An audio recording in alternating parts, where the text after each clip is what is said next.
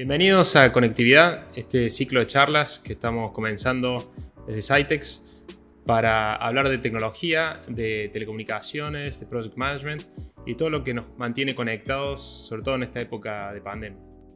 Vamos a estar subiendo periódicamente eh, videos de este ciclo de charlas, así que si les interesa pueden suscribirse a este canal de, de YouTube o de Spotify, seguirnos en las redes, donde vamos a estar eh, poniendo este contenido y también coméntenos sobre qué temas les interesa. Seguramente en las próximas charlas vamos a estar hablando eh, de tecnología de FTTH, de 5G y de la gestión de proyectos ágiles en la parte de telecomunicaciones.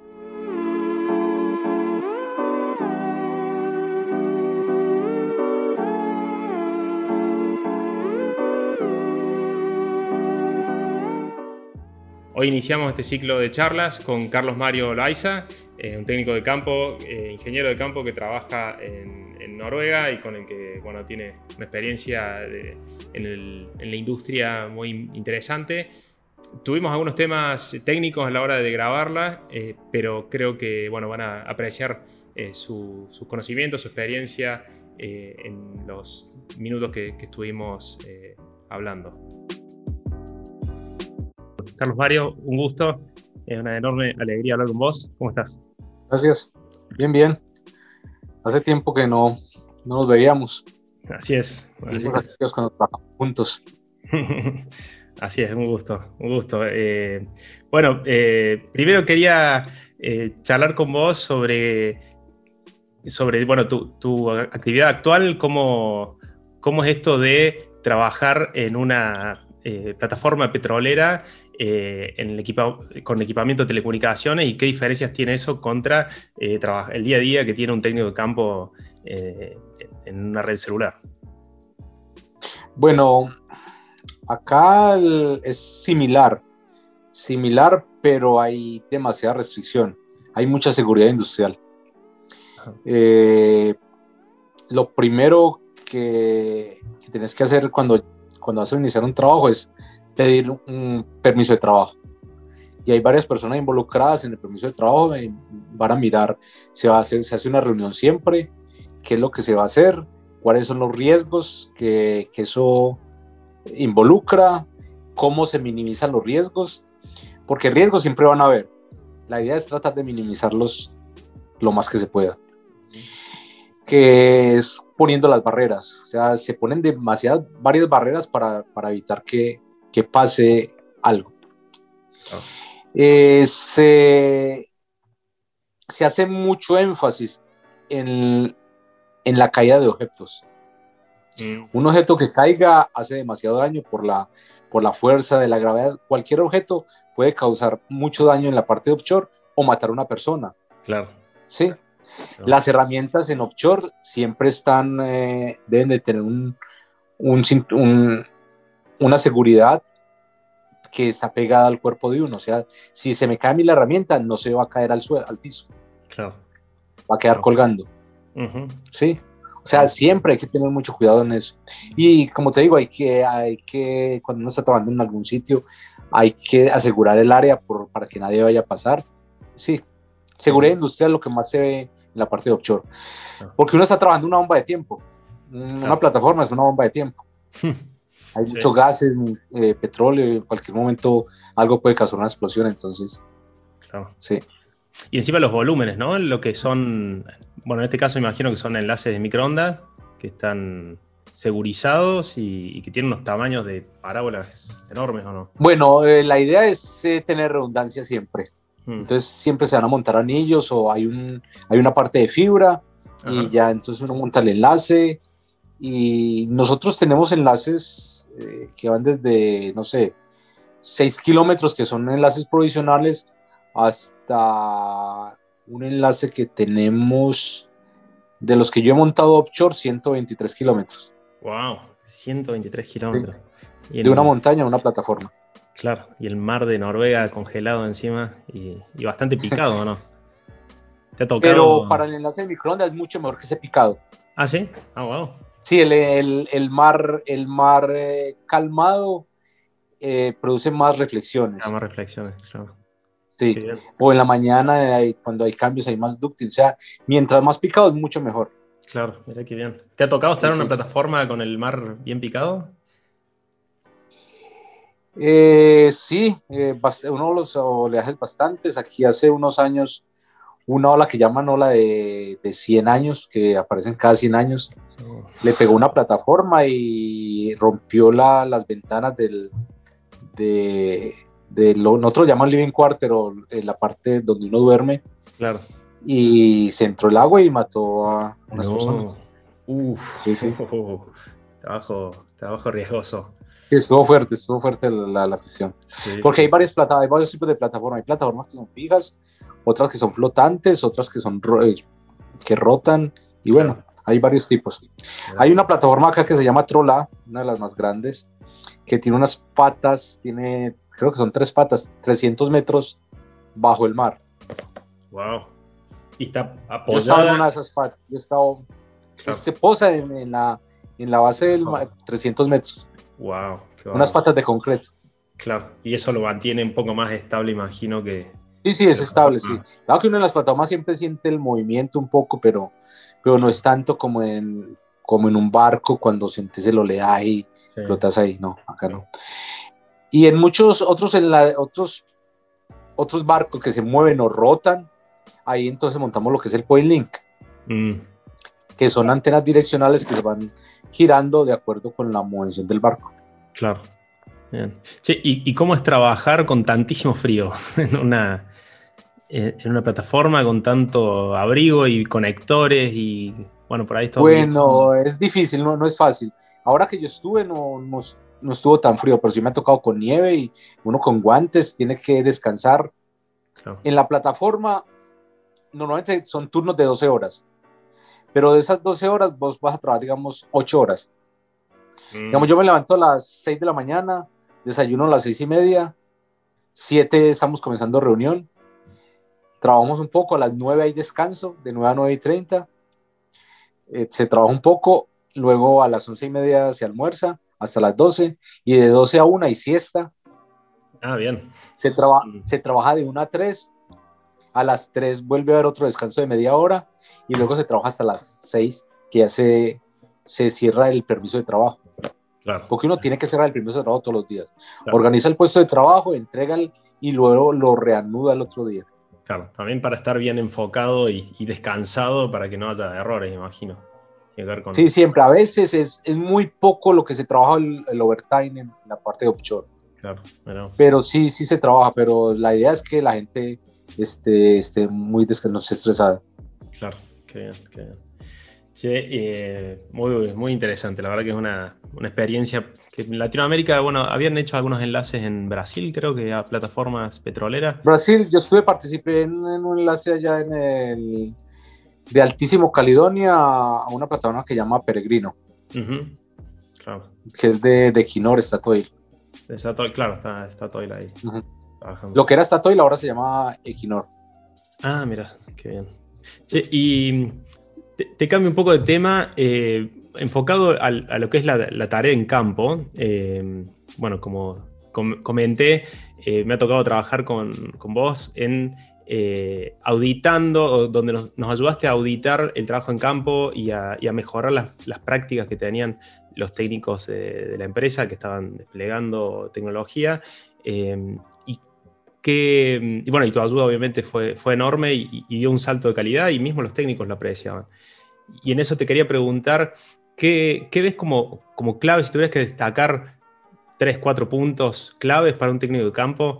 ¿Qué, son esas cosas que lo hacen diferente o que lo ayudan a, dar un trabajo de calidad y más rápido también? Yo creo que lo primero, aprender de los errores. Uno siempre se equivoca y uno tiene que aceptar que se equivocó. Si uno tiene esa humildad y acepta que se equivocó, de que se equivocó, uno progresa. Claro. Sí, eso es lo más importante. Ah, cometí este error, listo, lo acepto. Pero hay mucho técnico que no, no fui yo, fue otra cosa, que fue, que, que era. Siempre saca una disculpa. Claro. Eso es lo peor que hay. Sí. Acá en Noruega yo he aprendido que la gente es muy fresca, porque es que uno le da mucho miedo en la parte de Latinoamérica decir, no, cometiste error, se me dañó esto, porque siempre lo van a... Acá no, acá la gente es muy fresca y dice, no, se, se dañó. Entonces hay que aprender eso, reconocer el error. Mira. Otra cosa muy buena, eh, el tutor. Si uno tuvo un buen tutor, uno aprende de él y eso es muy importante. Sí, sí, sí. Y uno va aprendiendo, uno siempre va mejorando las cosas, siempre va mejorando y, y aprender, aprender, aprender de los demás. Que el otro, ¿cómo hace esto? Mirando cómo lo hace. ¿Qué importa que no es que le estoy copiando al otro? No, estoy copiando calidad. Es lo que uno copia, calidad, hacer las cosas mejor.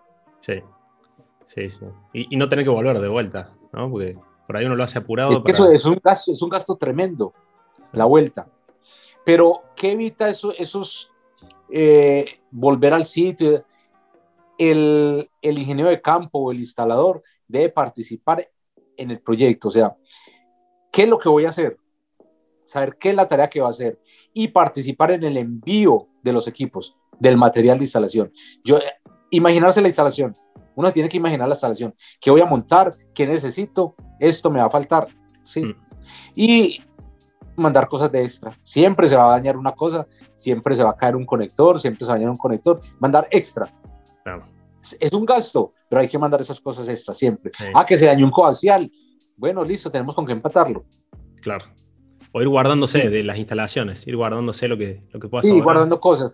A veces termina uno con un camión lleno de, cosas sobrantes, pero, pero bueno. Pero, pero sí, eh, hay que, siempre hay que mandar cositas extras y, Está bueno. ¿Y, qué tan importante es para, para un técnico de campo conocer eh, sobre, sobre project management, digamos, sobre lo que está pasando en la coordinación y demás?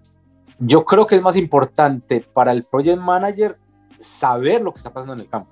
Ah, mira. Sí, todo lo contrario. Porque el project, el project manager va a planear ese tiempo, o sea, cuánto se demora una actividad, él debe saber esas cosas.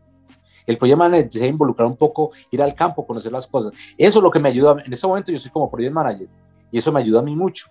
Que conozco, que conozco el sistema, qué se necesita para hacer las compras, bueno, para coordinar tiempos con, con los instaladores, con el proveedor, con el cliente, todo eso, eso ayuda. Lo que sí debe manejar mucho el técnico de campo son los tiempos. Manejar el bien el tiempo.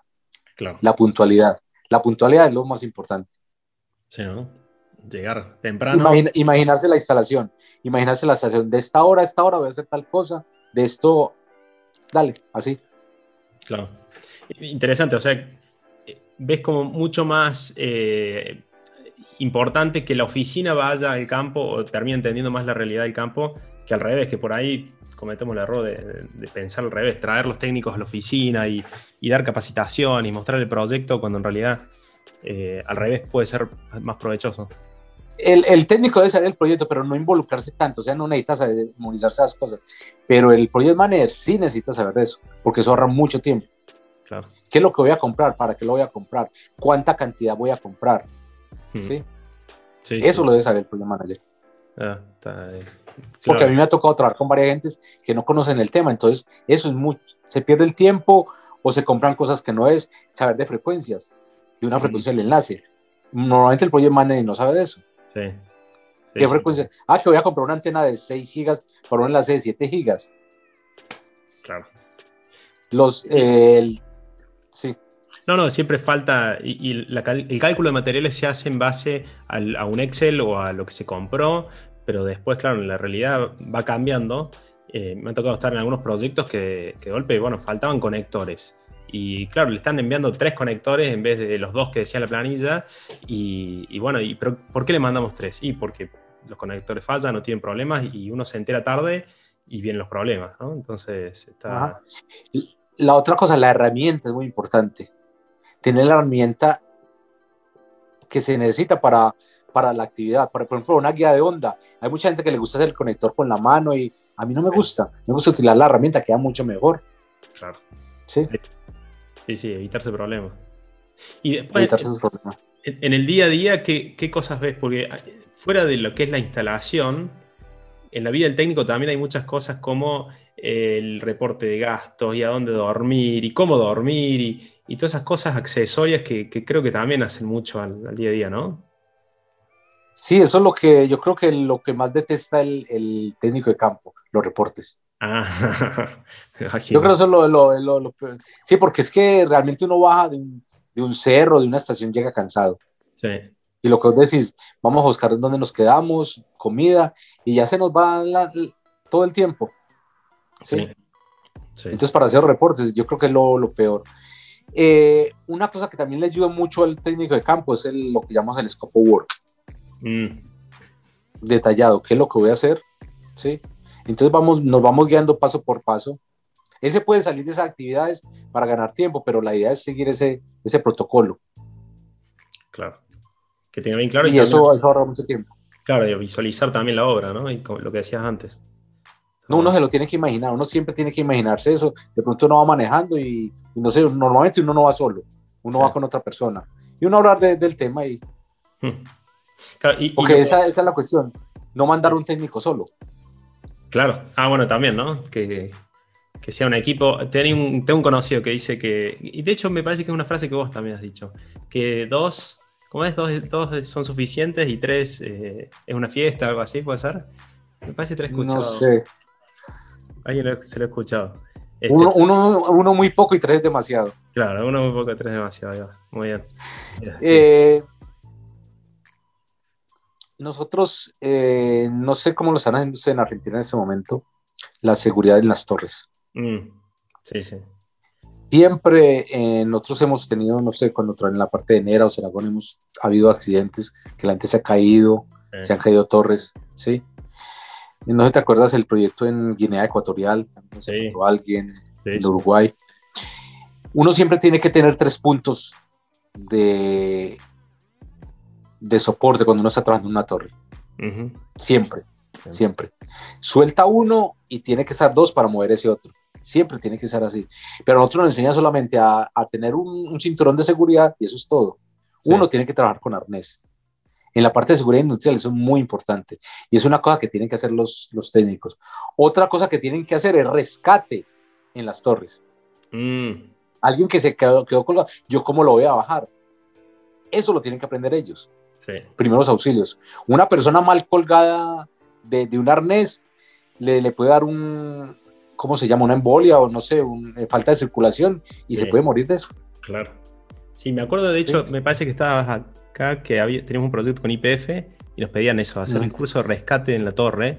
Y pensábamos en ese momento, ¿para qué un curso de rescate? Qué complicado.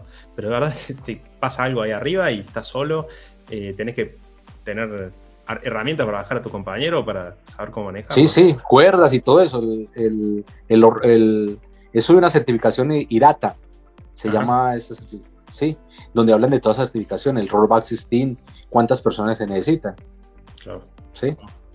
Eh, ahora que fui a la plataforma, a mí me tocaba instalar en, un gabinete 48 voltios. Cualquiera dice, no, eso es fácil, sencillo. No, para eso yo necesito un certificado ah. y hacer curso de primeros auxilios. Claro. Y, el curso y el certificado lo tengo que renovar cada año. Y son cursos de primeros auxilios especialmente para accidentes eléctricos una corriente que te pase el cuerpo siempre tienes que ir donde un médico. Uno dice, no, eso no me pasó nada, pero pueden pasar eh, donde pasen, creo que son más de 50 voltios, te tienen que ir a, el, a, colocarte un defibrilador. Eh, defibrilador. Sí, el aparato sí, te tienen que dar un choque para que el, corazón vuelva a su ritmo. Wow.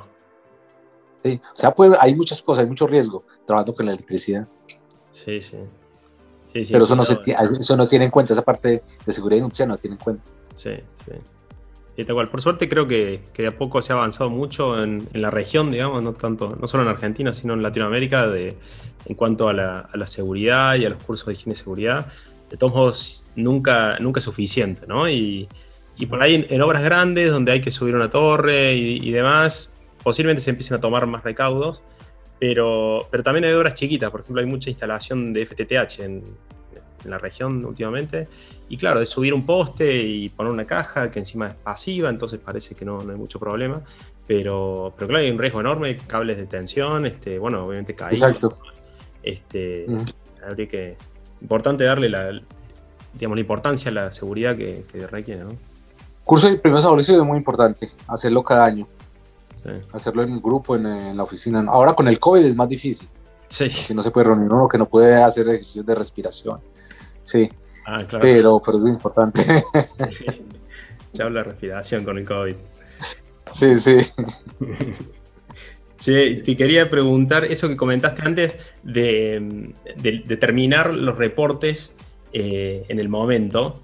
Eh, también recuerdo que pedirle después un informe al técnico es eh, muy complicado, ya cerró el día, aparte está cansado de estar haciendo la actividad. ¿Cómo es el balance entre cerrar rápido la actividad o, cerrar en la actividad el informe y quedarse un tiempo más y haciendo toda la información que piden y, checklist y demás, como para poder ir y, liberarse. Lo mejor es hacer el, informe el mismo día. Uno se le olvidan las cosas. Uno tiene que ir a hacer anotando qué hice, un checklist. bueno, eso lo hice. Uno con el checklist ya es más fácil hacer el reporte. Ya tiene la mitad hecha. Sí. Esto lo hice a tales horas y esto lo, lo completé. Es más fácil que es, es, algo que le puede ayudar el, el, project manager mandándole esto ya hecho, el checklist. Claro. ¿Sí? el técnico ya tendría que hacer los detalles que faltó esto, que esto se hizo, que bueno, avancé en esta parte. Pero tener algo ya, ya listo y no dejarlo para el otro día, porque seguro que se le olvida a uno. Seguro que se le olvida. Bueno, y una cosa, tomar las fotos. Las fotos le ayudan mucho para el reporte. Ir tomando fotos. Ir tomando fotos, eso le, le refresca uno la memoria. Claro, qué bien, qué bien. Che, eh, sí, la verdad que muy. Es, clave. Y uno es más optimista de sí mismo de lo que, de lo que realmente es, ¿no? Dice, no, me voy a acordar, no, voy a. Después me voy a sentar, como llegue al hotel, me voy a sentar a hacer. No, no, no, no, no. Se, olvidan las cosas. se olvidan las cosas. Pero sí, eh, lo que os decís es cierto. A parar un poco antes y darle ese tiempo al reporte y bueno, ya chao, nos vamos. Claro. Bien. Bien. Quería consultar ya para ir eh, cerrando, no extender demasiado la, charla, eh, porque de la experiencia que yo he tenido trabajando con vos acá en, Argentina, en Brasil, eh, sé que después estuviste haciendo proyectos en todo el, mundo, proyectos en el Medio Oriente y demás. te quería preguntar alguna experiencia puntual que te acuerdes de que haya sido, bueno, o, importante o o compleja, eh, digamos, en, lo que es una obra en, sitio, digamos, de todas las que te ha tocado? A ver, he participado en tantos proyectos que... Hmm. Yo creo que una que me acuerdo bastante es... Eh, había un project manager en... Estuve trabajando yo en Dubai.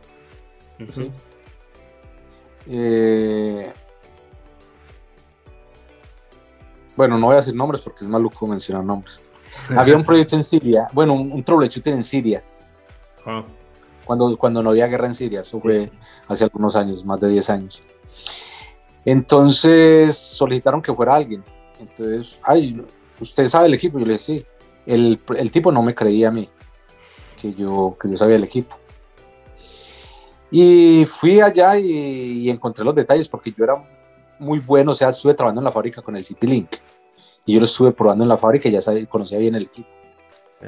Cuando fui a campo y sabía los problemas que había, cuando fui al campo fueron detalles pendejos, que faltaban las tierras, que, había un rayo y se dañaba el equipo. Entonces esas cosas no aterrizaban el equipo, sencillas, cosas sencillas. Hizo los detalles con el ingeniero de campo de allá, la empresa esta, y normalizamos la red. Y el, el equipo nunca, nunca volvió a fallar. Cuando yo volví a Dubai, el tipo ya me respetaba. Ah, no, siempre, no, no, mandemos a Carlos, Carlos sabe, Carlos sabe, sí, sí, sí, él, él sabe, él sabe. Entonces sí. O sea, él tuvo que ver, él tuvo que ver que yo... Sí, sí, que uno sabe, sí, porque hay que... Eh, también el técnico de campo es muy incrédulo, ¿no? Es como que tiene, que ver, para, ver para creer.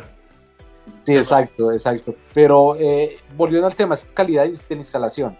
Si la instalación está mal, tiene mala calidad, va a haber problemas. Si no está aterrizado, si un conector está mal hecho. Una cosa muy importante también, el agua en los conectores. Ah, uh, si haremos el, el problema más grande que hay, agua en los conectores. Sí, sí. Hacer el sealing bien del conector, eh, vulcanizarlo. Aquí utilizan algo que llama el denso tape, una, una cinta que es grasosa, que es maluca para trabajar, pero es lo mejor, no le entra el agua. Claro, mira. Que, o sea, aislarlo son gastos. A otra gente le echa un poco de vaselina al conector para que no le entre agua. Es otro, otra práctica. Sí, sí. Sí, sí, sí, pero Entonces, sí, sí, la calidad. Claro, que después toca volver al sitio y arreglar y es muchísimo más caro, así que por ahí comprarlo. Hablando de los viajes, alguna vez llegué a Estados Unidos. Ajá. Y eh, llegué a Estados Unidos, iba a visitar a mi hermana y entonces me pidieron el pasaporte. Entonces vieron Libia, Siria, Afganistán, Pakistán. No, hay no ahí. Sí, usted, trae dinero con usted, me dicen. Yo le dije, no, no, no. Mm, siéntese ahí. Como a la media hora me llaman. Traiga su equipaje. Uy, ¿por dónde me llevarán? Entonces me entregan el pasaporte. Entonces yo le pregunté, ¿y qué encontraron en el pasaporte? No, que usted viaja mucho. qué novedad. Claro. sí, sí, pero siempre se asusta uno porque sí, son, son países que están vetados. Sí, sí. Yo con mi pasaporte no podía ir a Israel. Ah, claro. Yo, no, yo nunca fui a Israel por ese problema. Eh. Porque tenía muchos países árabes, Maldivas.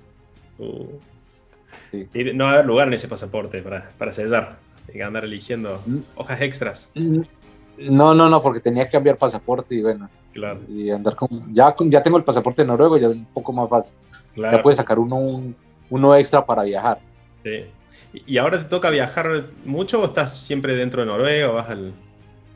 Ah, nosotros tenemos una oficina en, en, Escocia, en Mar del Norte, en Aberdeen. So, viajo eh, allá también a plataformas en la parte de Escocia.